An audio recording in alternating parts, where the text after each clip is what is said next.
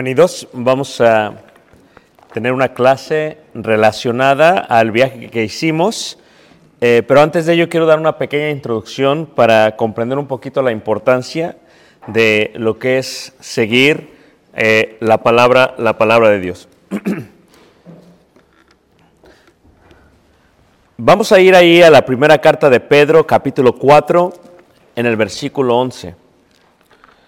Cuando salimos a, una misión, una de las cosas con las cuales nos encontramos siempre es una serie de preguntas que fluyen, primero de eh, los que están encargados, de la gente que se encarga, cuando la iglesia no está bien establecida, los que están enfrente de la congregación siempre tienen muchas preguntas y preguntan, hermano, ¿qué podemos hacer en cuanto a esto? ¿Qué podemos hacer en cuanto a ello?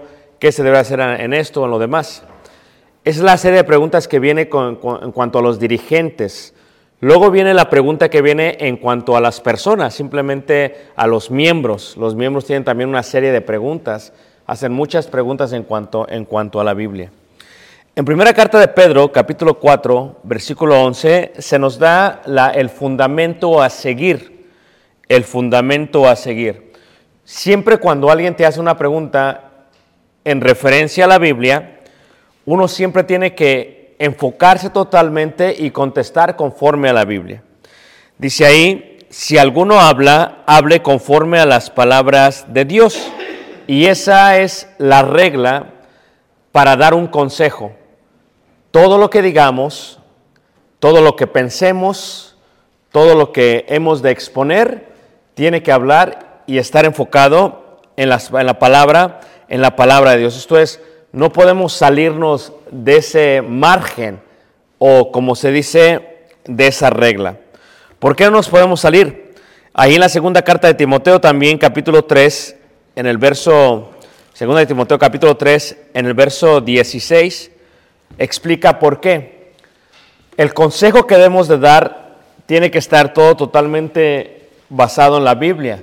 Solamente podemos hablar conforme a la Biblia, porque la escritura es aquella que hace que nosotros y que los oyentes estén preparados para toda buena obra. Dice ahí, toda la eh, escritura es inspirada por Dios y útil para enseñar, número uno, para redarguir, número dos, redarguir significa convencer, para corregir, si alguien está mal o piensa mal o piensa distinto, se le puede corregir entonces para instruir en justicia. Versículo 17, a fin de que qué? De que el hombre de Dios sea perfecto. Ese es el fin, ese es el objetivo, enteramente preparado, dice ahí, para toda, para toda buena, para toda buena obra. También lo dice eh, la carta de Pedro, si viéramos la carta de Pedro, ahí en lo que es la segunda carta de Pedro, capítulo 1, versículo, segunda carta de Pedro, capítulo 1, versículo 20, habla de la seguridad de las escrituras. Esto es, nuestro consejo solamente puede estar basado en lo que la escritura dice. Dice segunda carta de Pedro, capítulo 1, en el versículo 20. Entendiendo primero esto, que ninguna profecía de la escritura es de interpretación privada. Esto es, si tú tienes una Biblia y yo tengo una Biblia, no necesitas a nadie para que la interprete por ti. Esto es que cuando fue inspirada, la escritura no fue hecha para que se interprete en una forma privada o por cierto grupo de personas solamente. Cualquier gente, cualquier persona que tenga una Biblia, tiene que poder llegar a entender lo que dice la Biblia. ¿Por qué? Porque es útil para enseñar, para redarguir, para corregir, para instruir en justicia, a fin que del hombre sea preparado para toda buena obra. Perfecto, dice la escritura. O sea, no fue con el propósito de que solamente una persona la puede interpretar. Cualquier persona puede interpretarla. Solamente que si la va a interpretar, primera regla, si alguno hable, hable conforme a las palabras de Cristo. No puedes decir, yo creo, yo pienso, me imagino, no, no. O sea, ¿qué es lo que estás diciendo? Abres la Biblia para ver si lo que estás diciendo tiene apoyo bíblico o no. Ahí dice en el versículo 21, porque nunca la profecía fue traída por voluntad humana. O sea, lo que tú tienes en tus manos, lo que yo tengo en mis manos, la Biblia, no fue de alguna u otra manera un plan de un grupo de personas, no fue un plan de, de un ser humano, es un plan divino. O sea, la voluntad no fue humana. O sea, porque nunca la profecía fue traída por voluntad humana, sino que los santos hombres de Dios, dice, hablaron siendo inspirados, dice, ¿por qué? Por el Espíritu, por el Espíritu Santo. Así que la Biblia no es algo que se le ocurrió a una persona.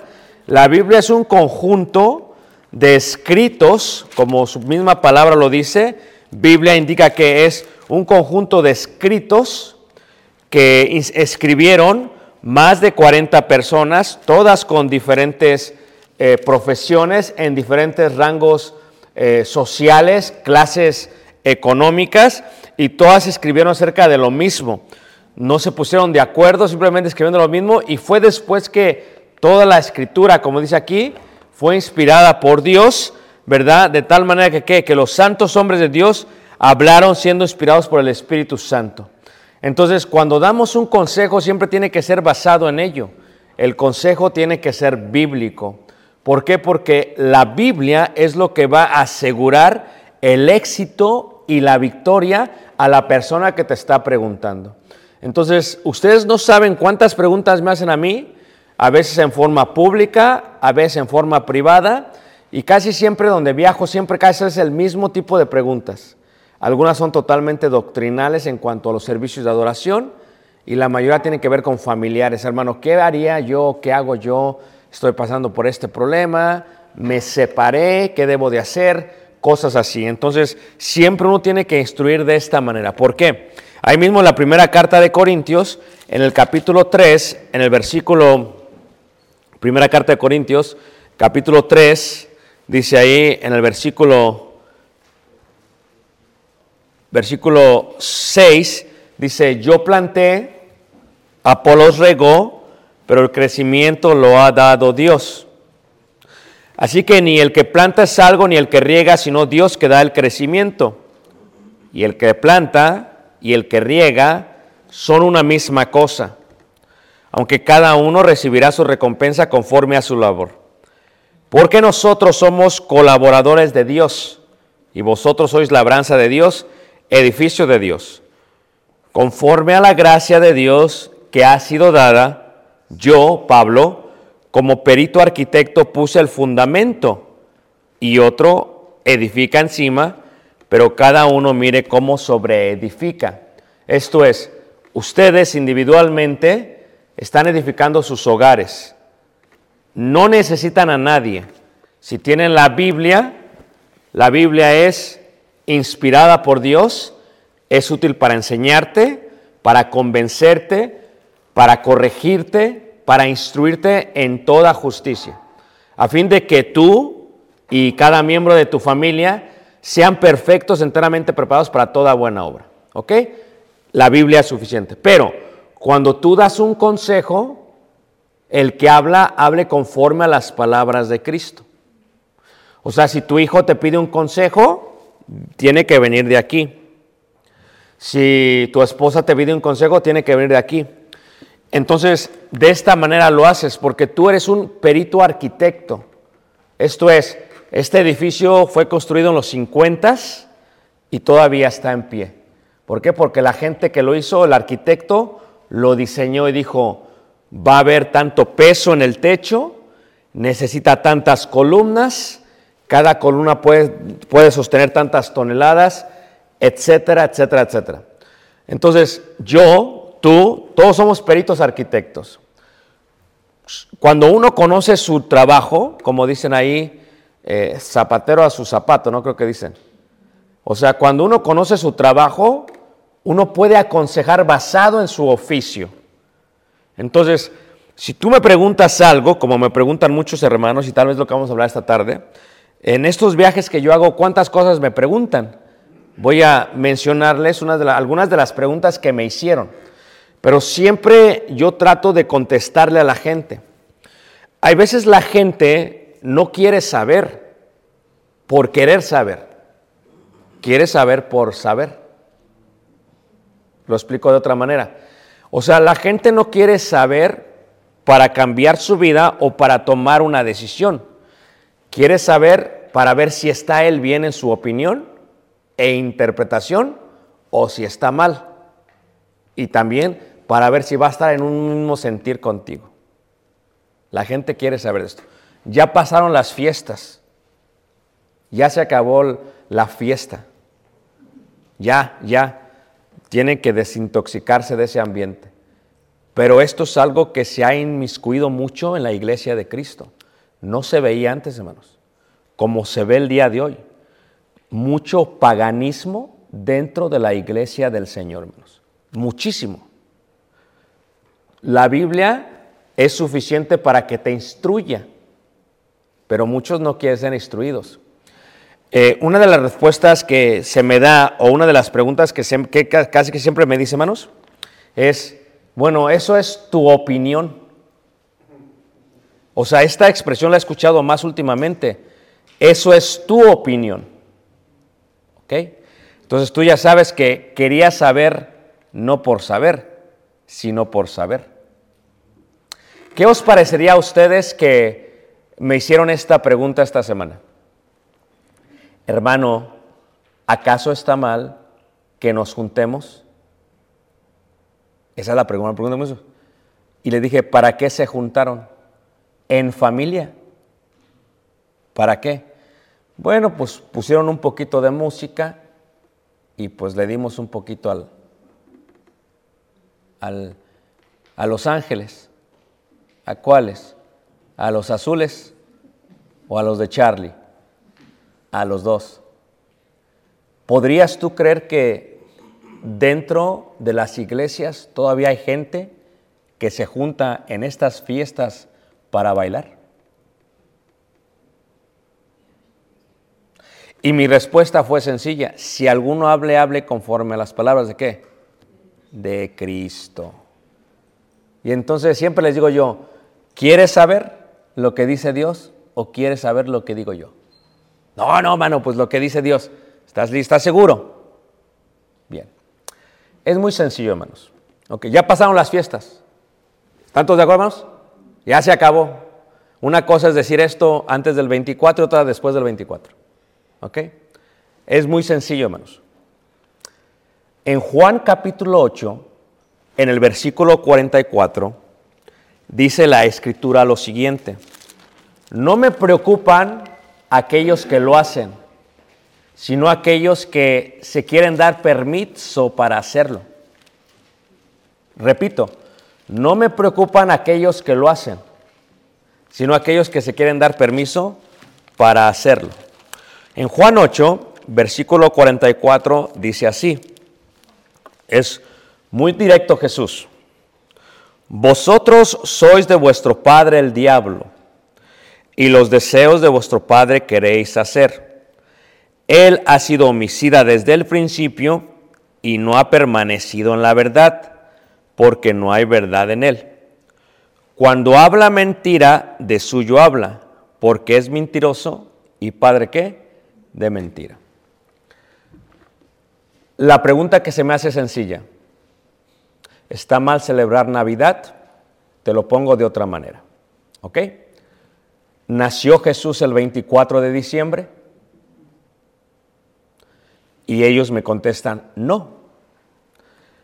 Cuando me contestan no, siempre añaden pero. ¿Ok? Están hablando con alguien que visita las iglesias de Cristo, conozco todo México, iglesias de Cristo sobre todo el país. So, esto no es nuevo, ¿ok? No, pero yo no veo mal juntarme con mi familia. Esa es la respuesta que me dan. Ahora, yo no había visto, hermanos, como lo veo en estos últimos años, tantos árboles de Navidad dentro de casas cristianas, hermanos. Pero ahora ya veo más en los medios edificios en la iglesia que tienen árboles de Navidad en los altares. Esto me está impactando, hermanos. La pregunta es, ¿por qué? ¿Está bien o está mal? Si alguno habla, hable conforme a las palabras de Cristo. Es la primera cosa. Número dos, toda la escritura es inspirada por Dios y es útil para enseñar, redarguir y qué? Corregir. La primera pregunta es, ¿nació? No. Ok. Entonces, ¿qué está celebrando? No, no, yo no celebro. Los que celebran son ellos. ¿Sí te fijas? Ah, ok, muy bien. Eh, dime qué es lo que celebran. El nacimiento de Cristo. Me dicen ellos. Ok. Pero Cristo no nació el 25 de diciembre. ¿Sabes cuándo nació Cristo? Dice, no sé. No, no lo sé. Realmente ni me importa, dice. Lo que me interesa es juntarme con la familia. Ok. Cuando tú te juntas con la familia, ¿qué es lo que están celebrando? ¿Ante quién te estás hincando? Porque ¿dónde ponen los regalos? Debajo del árbol. ¿Sí o no, hermanos? Y te tienes que agachar para qué? Para tomar el regalo. ¿Sí o no, hermanos? Ahora, dentro de cada país hay distintas tradiciones tradiciones en Estados Unidos son distintas que en México. Yo al Santa Claus lo conocí de lejos, porque cuando yo era pequeño, hermanos, lo que se celebraba en Ciudad de México era el 6 de enero, el día de los Reyes, ¿qué? Magos, pero también son mentirosos, porque para empezar, no son magos y no se llaman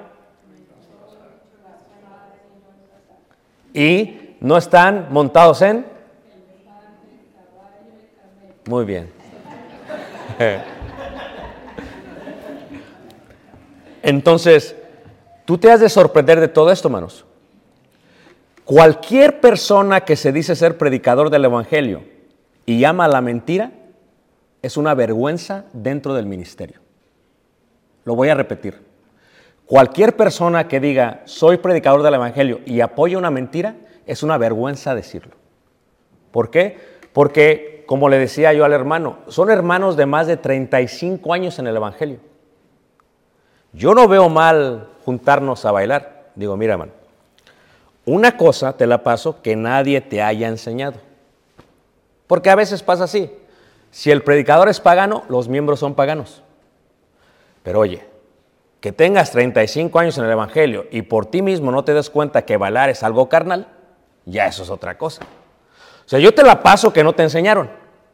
Pero que tú después de 35 años digas que no está mal, pues ¿qué está pasando? Este es el tipo de riesgo que se encuentra hoy en día en la iglesia. No me preocupan los que lo hacen, sino los que se quieren dar el permiso para hacerlo. Porque, ¿cuál es la primera excusa? Si él lo hace, que sabe, ¿qué pasa? ¿Por qué yo no? ¿Por, por qué yo no? Ahora, cuando tú ves la escritura, eh, me dice, eh, fue la otra pregunta que me hicieron, primera carta de Corintios capítulo 8, porque si alguno habla, hable conforme a las palabras de qué manos? De Cristo, dice primera carta de Corintios 8. Luego me hacen otra pregunta en estos viajes, dice hermano, porque miren, yo el domingo pasado prediqué tres horas. ¿Y sabes cuál fue el tema que me asignaron los hermanos? Hermanos, queremos que nos hable de tradiciones. Eh, chiquito, dije. Te topaste con el predicador equivocado. Y les di una. ¿A poco no, Cale? Pero así, hasta nos quedamos. Hermano, hasta ya querían, le digo, ya, hermano, son las 2 de la mañana, vamos a dormirnos o no. Mañana tengo que ir a bucear y ya son las 2. Déjenme descansar, que si no me ahogo. Entonces, la otra pregunta que se me hace es, ¿pero qué de comer? Bueno, fíjate lo que dice la Biblia, no soy yo. Primera carta de Corintios 8, versículo 1. En cuanto a lo sacrificado a los ídolos, ¿qué es un ídolo? Ídolo es un lugar, un día, un artículo, ¿ok? O alguien que toma el lugar de Dios, al cual se le está rindiendo honor. Ve lo que dice la escritura. En cuanto a lo sacrificado a los ídolos, o sea, sacrificado es se mata algo o se hace algo para dárselo al ídolo. Dice, sabemos que todos tenemos conocimiento. El conocimiento envanece, pero el amor edifica, claro. ¿Por qué? El conocimiento envanece, hermanos, porque yo podría llegar a decir, ya lo sé todo. Ya lo sé todo. Ahora, eh, dice, y si alguno se imagina que sabe algo, aún no sabe nada como debe saberlo. Pero si alguno ama a Dios, es conocido por él. Acerca pues de las viandas, o sea, del alimento, de la comida, que se sacrifica a los ídolos, sabemos que un ídolo nada es en el mundo y que no hay nada más que un Dios. Pues aunque hay algunos que se llamen dioses, sea en el cielo o en la tierra, como hay muchos dioses y muchos señores, para nosotros, sin embargo, solo hay un Dios, el Padre, el cual procede todas las cosas y nosotros somos para Él y un Señor, Jesucristo, por medio del cual son todas las cosas y nosotros por medio de Él. Pero no en todos hay este conocimiento. O sea, hermanos, no en todos hay el conocimiento que acabo de decir. No en todos. Dice, por medio, dice, porque algunos habituados hasta aquí a los ídolos comen como sacrificado a ídolos. Su conciencia siendo débil, ¿se qué? Se contamina. Esta fue la pregunta que me hicieron. Hermano, es que hicieron mole, un guajolote en mole. Y yo sé, me dice el hermano, que lo hicieron para el 24. Pero yo ese día no lo comí. No me lo iba a comer ese día. Ah, ok.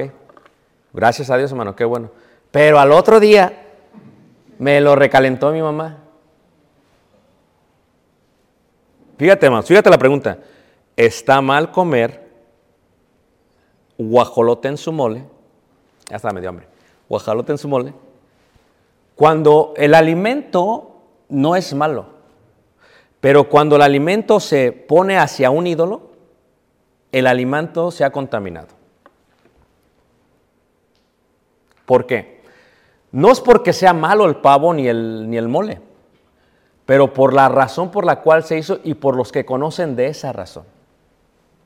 Y entonces dice así, si bien la vianda no nos hace más aceptos ante Dios, claro, somos aceptos a Dios por la sangre y el sacrificio de Jesús.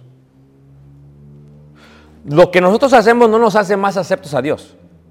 Somos aceptos por la sangre y el cuerpo de Jesús. Yo creo que entendemos todo eso. Dice, pues ni porque comamos seremos más, ni porque no comamos seremos menos. Claro, pero lee el versículo 9.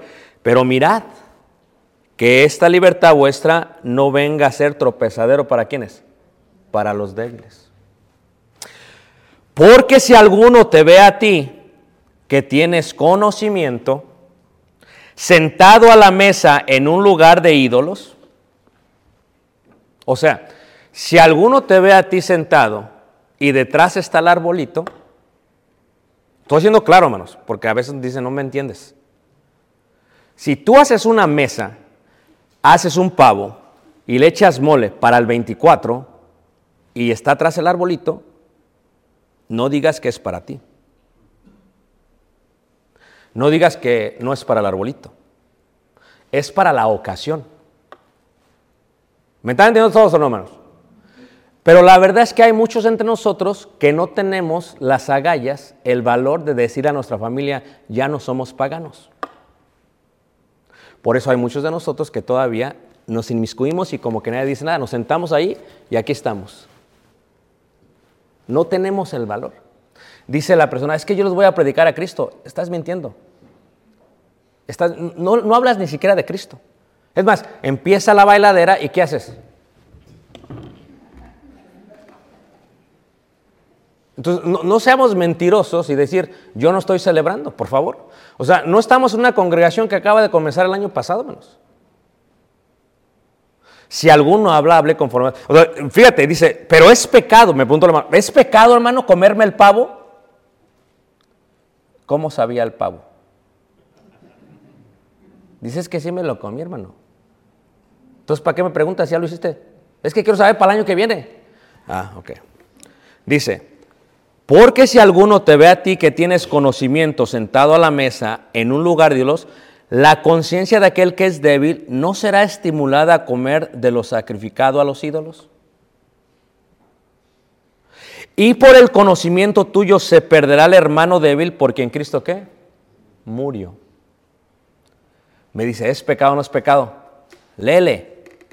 De esta manera, pues, pecando contra los hermanos e hiriendo su débil conciencia, contra Cristo qué? ¿Es pecado o no es pecado? Y le hace el hermano. No, sí, hermano, ahí dice que es pecado, y entonces. O sea, nosotros, el cristianismo que vivimos el día de hoy, no estamos dispuestos a decirle a la gente cuando algo está mal. Y vives tu cristianismo así, bien, bien light, bien ligerito. Y, y así, lo puedes vivir hasta que te mueras así. Nada más que no digas que la Biblia apoya eso. O sea, eso es lo que está mal, hermanos. O sea, si tú nada más mejor dices, sabes que estoy mal yo y simplemente soy pagano, no digas, no, no está mal, es causa de opinión, por favor. Cuando tú tienes gente que pone arbolitos en su casa, o sea, ¿cómo me vas a decir tú que es correcto? O sea, ¿en qué mente cabe que es algo normal? Tú ves en el Antiguo Testamento cómo se peleó tanto por la idolatría. Y sabes tú que yo me puse a pensar, tú sabes que las tribus, cuando se dividió, decía, ¿ves que decía que algunos de los israelitas eran paganos, que eran idólatras? Y tú dices, ¿acaso no sabían? ¿Cómo es que algunos sí, algunos no? Pero es que no estamos muy alejados de eso, hermanos. Porque el día de hoy ves así gente, no lo ve mal. Y la gente que los apoya no puede decir nada, hermanos. Se le quema la boca. ¿Cómo los puede defender? Si ellos saben. Ellos saben que está mal.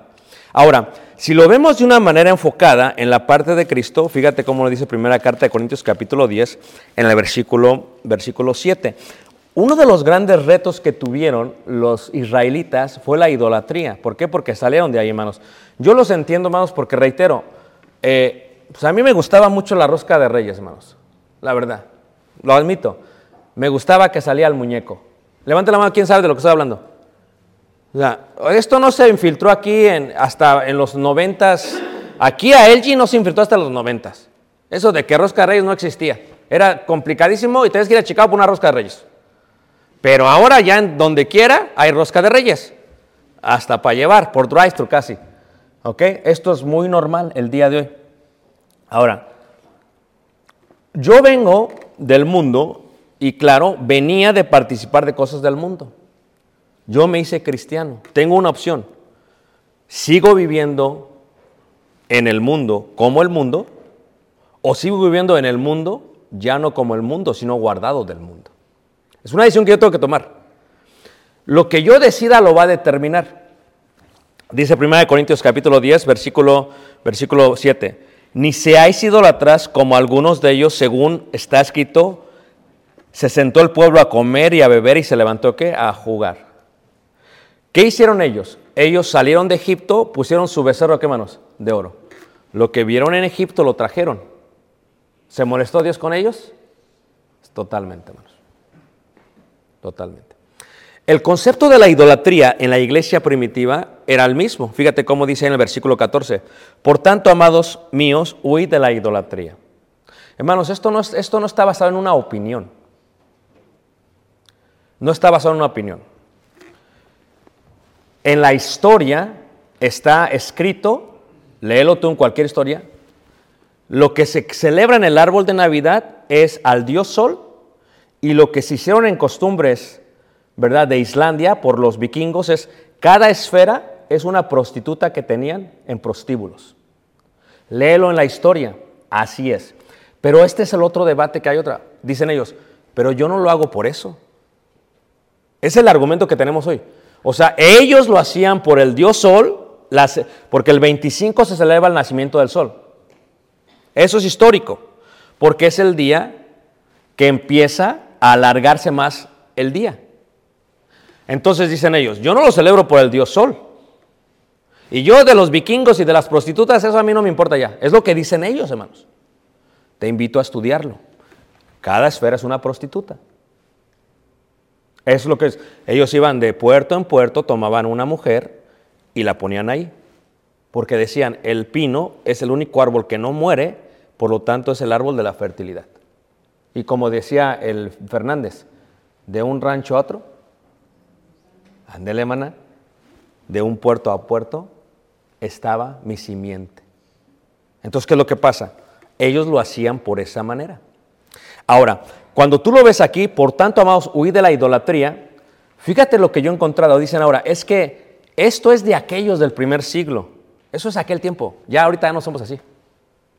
O sea, como que no unifican que el día de hoy hay otro tipo de idolatría o la misma, pero nada más que sea como revolcado. No, no lo, no lo acepta. Es gente muy inteligente, hermanos, pero no lo aceptan. Y dice en el versículo eh, eh, 15, porque siempre hay debate, ¿verdad? No, no, no, hermano, más exagerado. Como a sensatos os hablo, dice Pablo. Les va a dar un ejemplo. Juzgad vosotros lo que digo. Mira, yo trabajé para un corporativo, ¿ok? Cuando yo estaba con mi jefe, yo le decía a mi jefe, si tú me vas a dar algo de Navidad, no me lo des. Pero yo no le decía el 23, que ya había comprado el regalo. Yo desde septiembre les decía, cuando se vengan las fiestas, no gasten en mí. Y le decía a todos mis gerentes, más de 100, no me compren nada. Yo sé que quieren que los hacienda, pero el regalo no los va a ascender. No me compren nada. Y luego hacíamos dinners, cenas, y me querían poner el gorrito. Dije, yo no le hago eso. Y me decían, ¿que eres testigo de Jehová? Le digo, no, soy cristiano. Es lo que me decían. Digo, no, soy cristiano. ¿De qué estás hablando? O sea, yo no hago eso. Ponte el gorrito, es para la foto, ni para la foto. Nunca me vas a ver con una foto de gorrito después de ser cristiano, hermanos. Pero esa es mi convicción. ¿Por qué? Porque creo que todo eso es lo que le llaman ellos el espíritu navideño. Y pues si es espíritu, pero no me digas que es santo, cuando está enfocado sobre una mentira. Entonces, ¿qué sucede aquí? Como asesinatos os hablo, dice Pablo, juzgad, ustedes juzguen, dice, juzga Ricardo. La copa de bendición que bendecimos no es la comunión de la sangre de Cristo. El pan que partimos no es la comunión del cuerpo de Cristo. Siendo uno solo el pan, nosotros con ser muchos somos un cuerpo, pues todos participamos de aquel mismo pan. Mirad, dice ahí, a Israel según la carne. Los que comen de los sacrificios no son partícipes del altar. Siempre el debate es la comida. Está mal que coma tamales el 12 de diciembre. Aquí no se celebra mucho eso, pero ya está hicieron el monte del Tepeyac, aquí en Chicago. ¿Por qué? Porque genera dinero. Ok, ¿está mal o no está mal? ¿Está mal que coma tamales, sí o no? Esa es la pregunta que me hacen. Y la respuesta sí está mal. Enséñame la Biblia. Se los estoy enseñando. Te voy a decir por qué. Dice, dice ahí, ¿qué pues digo? ¿Que el ídolo es algo o que sea algo lo que se sacrifica a los ídolos? Mm, Sí, eh, eh, la estatua no es nada porque es barro, es madera. No, es, nada. El pino no es nada, es plástico, eh, sintético, no es nada. Se acaba y se tira. Eso no es nada. Lo que está mal es lo que está atrás de eso. Es lo que está mal. La comida no es nada, el, ídolo no es nada, los dos no son nada. Lo que está mal lo que está atrás de ello. Estoy diciendo esto el primero de enero, hermanos. Porque lo digo el 23, estarían todos moviéndose en el asiento. El primero lo toman todos mucho mejor. Si este es tu primer año, batallas. Pero ya que pasa el primer año, no tienes que batallar. Pero ahora, si tú cada añito te lo has estado haciendo, esto te está incomodando. Si le has recibido de tus patrones ahí el regalito y no tienes el valor, sabes que yo no, pues entonces te va a incomodar. Claro, porque no lo celebras, pero bien que agarras el regalo. O sea, es ilógico. O sea, ¿de qué estás hablando? O sea, eso es totalmente, eh, diría una persona, eh, eh, eso es totalmente incongruente. Eh, es- es- no es ético. O sea, tú dices esto, pero haces esto. Es ilógico, hermanos. Eso no hace sentido. Entonces lo que está diciendo aquí el apóstol Pablo dice, antes digo que lo que los gentiles sacrifican, ¿a quiénes? Ahí está. O sea, no es que esto sea algo, es lo que está detrás. Y luego dice ahí, dice, y no a Dios. Y no quiero que vosotros os hagáis partícipes con quién? Con los demonios. No es Ricardo, hermanos, es Dios. Versículo 21. No podéis beber la copa del Señor y la copa de los demonios. Y a mí me pregunta, hermano, pero es que hermano, muchos lo hacen y luego vienen y participan de la cena del Señor. Sí, yo sé. Es más, hasta lo hacen enfrente del pino. Yo sé. Fíjate lo que dijo Pablo. Pablo dijo, no puedes participar de esto y de aquello, pero muchos lo hacen porque mucha gente no entiende la diferencia. Todavía ayer se comieron 12 uvas, por favor. ¿De veras estamos todavía hablando de uvas? No, no puedo creerlo, hermanos. Algunos ni asistieron al servicio porque están todos desvelados. O sea, fíjate el concepto, hermanos. Este día y mañana es un mismo día. No hay nada nuevo debajo del sol. Pero luego sigue diciendo ahí Pablo, dice ahí, eh, no podéis beber la copa del Señor, la copa de los demonios, no podéis participar de la mesa del Señor y de la mesa de los demonios. ¿O cómo le llama la otra mesa? La mesa de los demonios. Si tú crees que nada más está hablando del primer siglo, déjame decirte que el diablo no ha muerto, ni ha evolucionado. Ha utilizado a través de estos siglos lo mismo, lo ha presentado de distinta manera. Versículo 22. O, o provocaremos a celos al Señor. Dice ahí, somos más fuertes que Él. O sea, lo que está diciendo Pablo es, eh, yo siempre lo explico en el, el término de cuando alguien se casa. O sea, Tony se casó con Vita, Juan se casó con Bere. A ver, ¿qué le parecería a Juan que Bere de pronto se echara una fiestecita con otra persona? Diría Juan, espérate, tú eres mi mujer, ¿o no, mano? ¿Te le pondrías bravo o no? ¿Sí? Pues cuando un cristiano hace lo que estamos mencionando, eso es lo que le están haciendo a Dios. Como tú lo quieras pintar, como lo quieras dibujar, como tú lo quieras decir, no me digas esto es amor, esto es basado en opinión, por favor. Lee la Biblia, ve la historia, es claro, manos. No hay vuelta de hoja. El pagano es pagano aunque diga que es miembro de la iglesia. No es algo nuevo. El pueblo de Israel levantaba altares a Baal y entregaba a sus hijos a Baal. O sea, no es algo nuevo, hermanos, algo que siempre ha pasado. Y tú dices, eh, y luego ahí va la otra pregunta, y me la hicieron ya varias veces. Hermano, pero ¿habrá una iglesia de Cristo que no celebre nada? Así me hicieron una vez la pregunta. Acabo de estar en una. Y acabamos de eliminar el último problema que tenía. Dijo, sí, hermano, está mal eso también. Le digo, pues, por favor, pues acabamos de hablar. Tú me diste el tema, yo ni les pedí. Tú me digas tradición, estás seguro. Bueno, va. Pues está, pues, sí.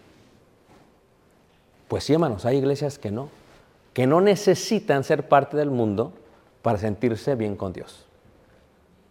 Y yo les digo, si tú eres como el mundo, vives como el mundo, practicas lo del mundo, pues ¿de qué mundo te converti- convertiste?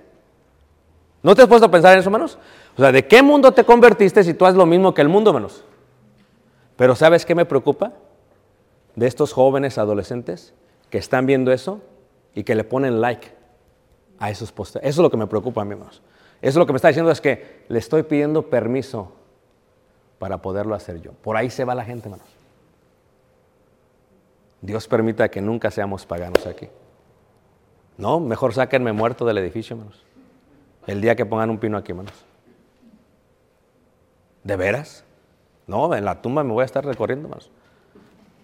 ¿Lo estoy hablando en serio, hermanos? Porque enseñar esto por tantos años para que venga uno y de pronto, ¿sabes qué? Eh, Esto es anticuado. Esto está... No, no está basado en una opinión. Está basado en la palabra de Dios, hermanos. Y la palabra de Dios es viva y eficaz. Y es más cortante que todas para dos filos. Eh, Yo con cualquiera que esté en desacuerdo en la congregación, me siento a debatir de esto más. Con cualquiera que quiera nos sentamos. Pero te invito, no es de interpretación. Tú puedes llegar a esa conclusión si la lees. Lo que pasa es que la gente no quiere leer Biblia, hermanos. Están como la televisión. Compras un televisor y el televisor viene con el manual. ¿Y qué haces? Agarras el manual, la conectas, la prendes y te vas. ¿Cierto o no? Y luego cuando tienes problemas con el televisor, vas a buscar el manual, el Troubleshooting Guide. A ver qué, cómo le hago, ¿a poco no? Esto es el manual del ser humano. Esto aquí. Me dice la mamá, pero esto debe de ser de Cristo, hermano, se siente bien bonito. Ok. Colosenses capítulo 2. Así me dijeron, hermano, se siente bien bonito. Le dije, sí, se siente bonito. Yo sé que se siente, yo lo hacía antes, se siente bien bonito. Colosenses capítulo 2, versículo 8, le dije, muy bien. Entonces, dice ahí, mirad que nadie os engañe por medio de filosofías y huecas sutilezas según las tradiciones de qué? De los hombres.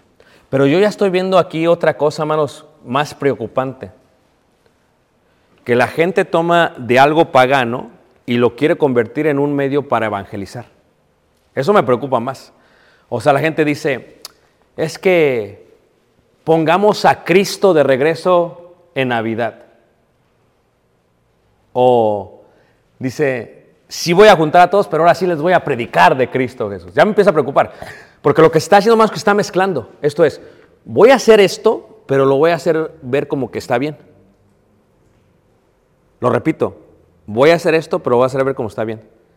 O sea, esto tiene que estar bien o mal. Y cualquier persona debería de tener la, habilidad, si lee su Biblia, de identificarlo. Mirad que nadie os engañe por medio de filosofías y huecas sutiles, según las que tradiciones de los hombres.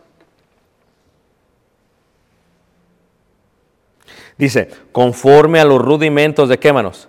Del mundo y no según quién? Cristo.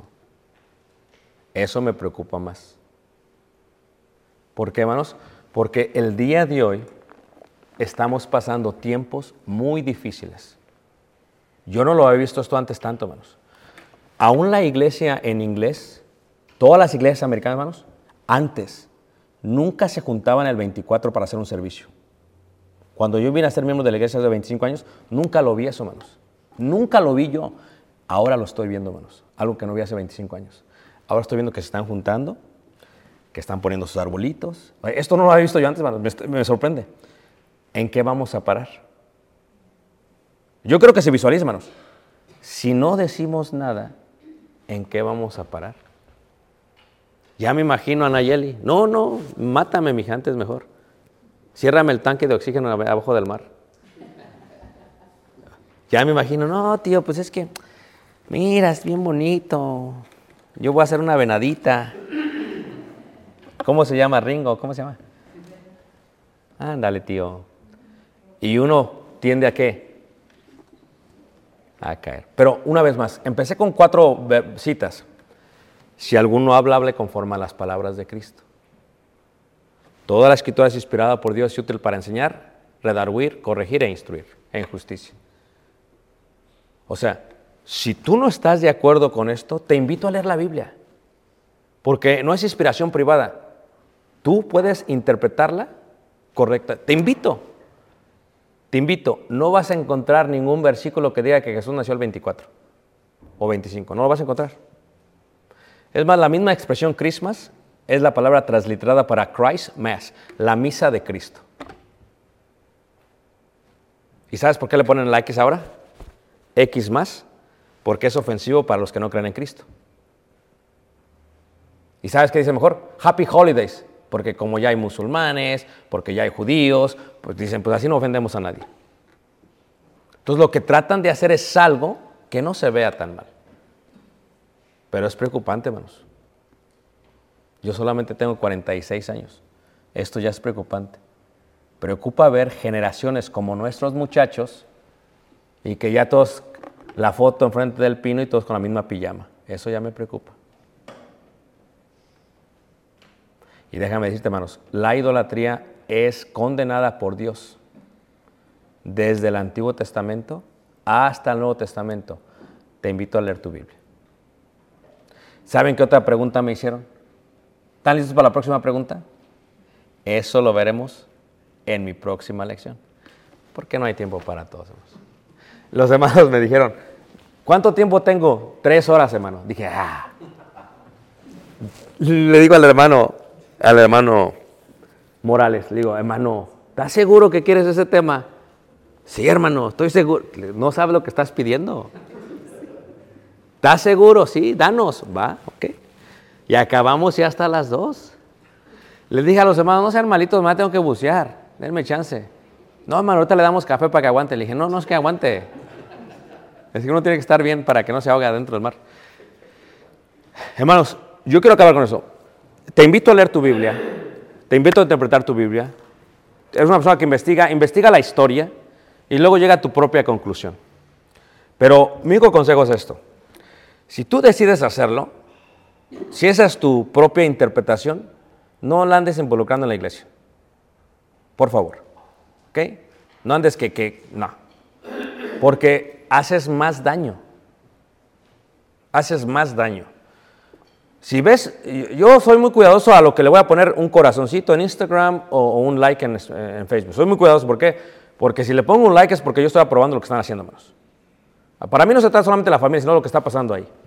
Imagínate, los agarro en el concierto de, eh, de, de Cristian Castro, veré. No. O de Luis Miguel, no. Y ahí con las luces, no. Y le pongo like, no. Porque la gente se fija hasta quién le pone likes a las cosas, hermanos. ¿O no es cierto? A ver, ¿o no es cierto? Levante la mano, Emma. ¿A uno? Y entonces ¡Ah! Pues yo también. Y eso se, vuelve una práctica fuera de lo común. Por eso vamos a cantar un himno. ¿Qué les parece, hermanos? ¿Están todos aquí? ¿Están contentos? Dice el hermano, pero yo ni te pregunté, hermano. Pues no, pero la clase es de lo que me preguntaron en otro lugar. Ok, muy bien. Vamos a cantar este himno. Ya pasó, por eso le decía, ya pasó, el- ya pasó todo. Ya, sáquenlo, sáquenlo de su corazón ya. Respírenlo. Pero hay que trabajar en la oración. Trabaja con tus niños. Porque los niños preguntan muchas cosas. A mí, Cale, pero ¿por qué, papá? ¿Que por qué, papá? ¿Que por qué, papá? Mira, yo te voy a decir algo, hermanos. Nosotros tuvimos que hablar con el director, con el subdirector, con los maestros. Tuvimos que sentar a hablar con ellos. Y fueron unos, unas agarradas grandes con la las maestras. Dije, mira, ustedes están aquí para educar a mi hijo. No están aquí para enseñarle en cuanto a religión. ¿Sí o no? No, no, sí, pero que esto que es el que estamos ahorita en la temporada. No, no, no, no, no, no. Usted no puede darle a mi hijo un grado basado en algo que nosotros no creemos. Y se me puso brava porque era de España. Laura, tranquila. Salió Laura, gracias. ¿Y sabes qué? Y le hablo al director. Le hablé al superintendente, le dije, esto no está bien. A mí no me importa que tengan años haciéndolo. No estamos pagando impuestos para enseñarles a mis hijos una mentira que va en contra de nuestra convicción. Así que o le enseñan a mi hijo lo que espero que le enseñen, porque no va a participar de esto, y si le dan un grado menor, vamos a ir sobre el distrito. Simplemente vivimos en un país, hermanos, que se respeta la religión. Así que no me estaban con todos, ay, estuvo cantando. y-". No me estaban con que estuvo cantando como si nada. No. Imagínate, Tomás, hasta qué hemos llegado a ser participando de cosas paganas. Y diciendo es que es la escuela, por favor. No. Y aquí el debate es con los muchachos, pero papá, no, no, a mí no me sabes con eso. Porque si uno les dice que sí ahorita, hermanos, va a ser bien difícil después. Pero se requiere que, hermanos. Por eso yo siempre le hago con que, desde que entramos en septiembre, le decía al maestro, me gustaría tener una cita con usted. No, en las conferencias, pero aparte.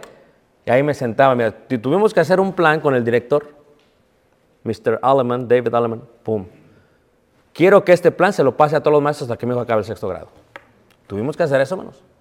Porque cada maestro era otra pelea. Ay, vamos otra vez. No, le dije, no está bien esto. Esto no es correcto. Que me lo estén aislando. ah, No. Vivimos en un país que no debería de hacer eso. Menos hacer aquello. ¿O no, hermanos?